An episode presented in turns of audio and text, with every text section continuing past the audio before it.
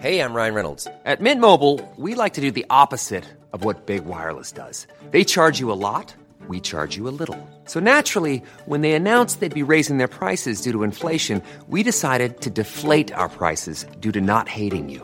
That's right. We're cutting the price of Mint Unlimited from $30 a month to just $15 a month. Give it a try at mintmobile.com slash switch. $45 upfront for three months plus taxes and fees. Promo rate for new customers for limited time. Unlimited more than 40 gigabytes per month. Slows. Full terms at mintmobile.com.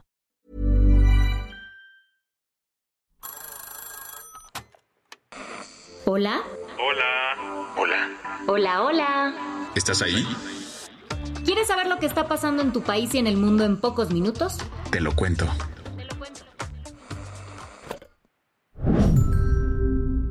Hoy es viernes, 4 de agosto de 2023, y estas son las principales noticias del día. Te lo cuento. La CONADE desapareció a la Federación Mexicana de Natación. Seguro recuerdas todo el relajo que se armó en mayo de este año con el equipo mexicano de natación artística y su participación en el Mundial de Egipto.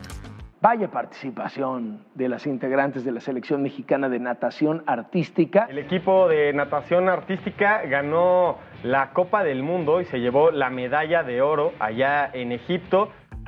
Las llamadas sirenas mexicanas se colgaron tres medallas de oro y una de bronce, pese a la falta del apoyo del gobierno. Y que le quede claro a López Obrador, y que le quede claro a Ana Guevara, y que le quede claro a Kirill Todorov, y que le quede claro a todos. Carlos Slim y Arturo Elías pagaron el viaje completo. Completo. La situación puso sobre la mesa los problemas detrás de los deportes acuáticos en México. Para entender bien la situación tenemos que ir a septiembre del 2021, cuando el presidente de la Federación Mexicana de Natación, Kirill Todorov, fue vinculado a dos procesos penales. Todo venía tras una investigación de la Unidad de Inteligencia Financiera por enriquecimiento ilícito y desvío de recursos públicos.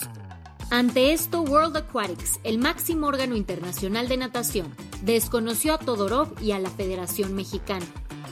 Para que los atletas mexas pudieran seguir compitiendo en los torneos internacionales, World Aquatics estableció un comité estabilizador encargado de coordinar las inscripciones y registros de los atletas. Pero Ana Gabriela Guevara, la directora de la CONADE, no estaba nada contenta con esto. Acusó a World Aquatics de interferencia, desconoció al comité estabilizador y respaldó a Kirill Todorov como presidente de la Federación Mexicana de Natación.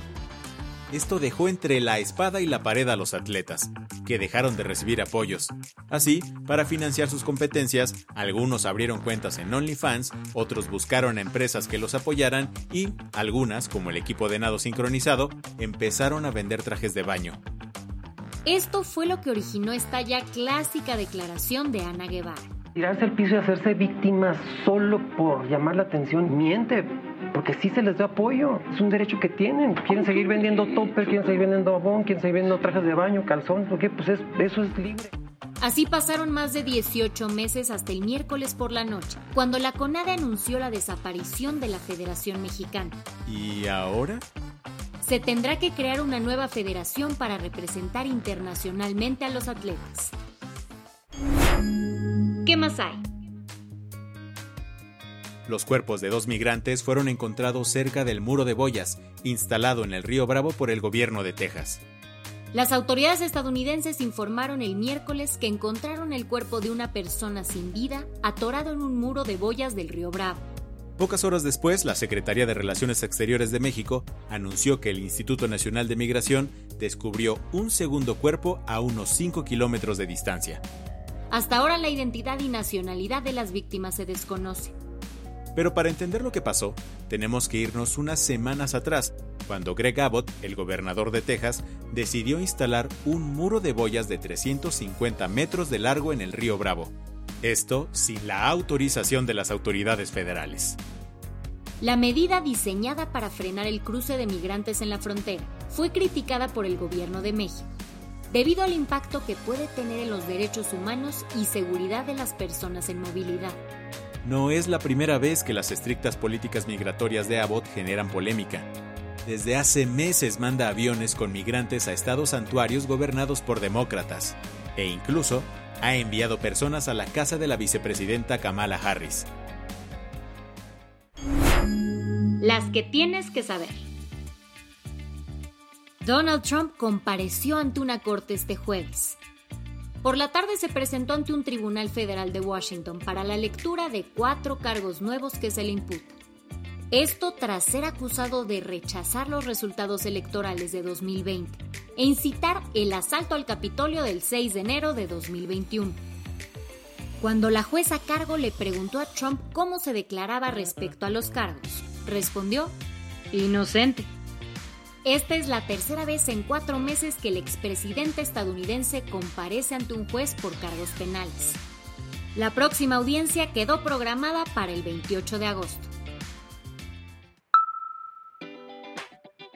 Tras ocho meses de negociaciones, ayer entró en vigor el cese al fuego de seis meses entre el gobierno de Colombia y el Ejército de Liberación Nacional. El acuerdo llegó luego de las tres rondas de conversaciones privadas en Venezuela, México y Cuba, que empezaron en noviembre. ¿Qué estipula el deal? Básicamente prohíbe los combates entre el gobierno y el ELN, aunque le da chance a este ejército de defenderse si es atacado por algún otro grupo. Con esto, Colombia dio un paso importantísimo hacia lo que espera sea una tregua permanente, lo que se traduciría en un gran logro para el presidente Gustavo Petro. La casa de campo del primer ministro británico Rishi Sunak, en North Yorkshire, Inglaterra, se convirtió en el blanco de la última protesta de Greenpeace.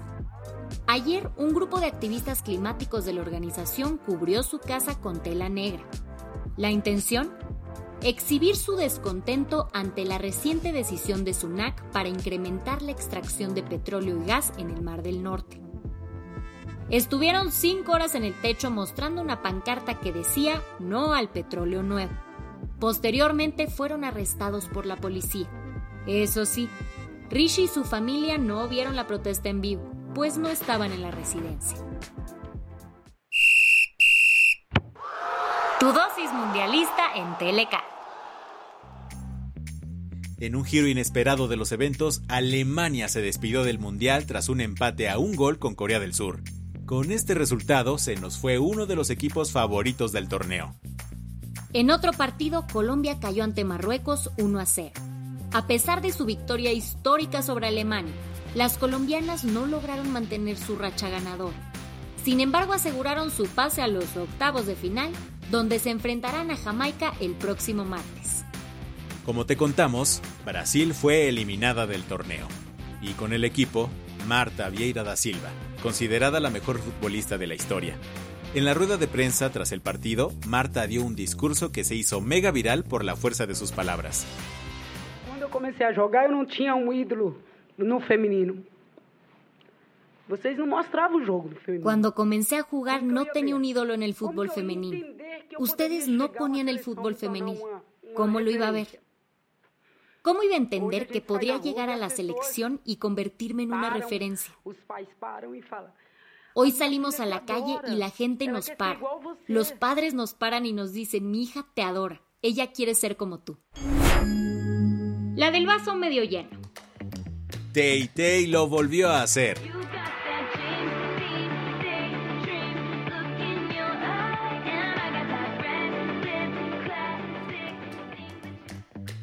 Taylor Swift quiso consentir a todos los miembros del staff que han hecho posibles los conciertos de su gira The Eras Tour en Estados Unidos, por lo que repartió más de 55 millones de dólares en bonos. La generosidad de Taylor no solo incluyó a bailarines y personal técnico, sino también a los camioneros encargados de transportar todo el equipo para los conciertos. Ellos recibieron bonos de 100 mil dólares cada uno. Esto ayudó un montón a las finanzas de su equipo que ahora podrá cubrir costos importantes como el pago inicial de una casa o las matrículas universitarias de sus hijos. Con esto cerramos las noticias más importantes del día. Yo soy Andrea Mijares. Y yo soy Baltasar Tercero. Nos escuchamos el lunes con tu nuevo shot de noticias. Chao.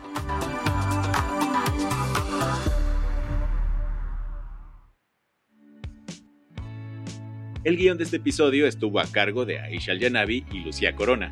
Paula Gándara es la editora del guion y la dirección editorial es de Sebastián Ermenger. Gelúe Santillán es la directora creativa y el diseño de sonido está a cargo de Alfredo Cruz. ¿Quieres estar al día? Nos encuentras como arroba te lo cuento en Instagram, TikTok, Snapchat y Twitter.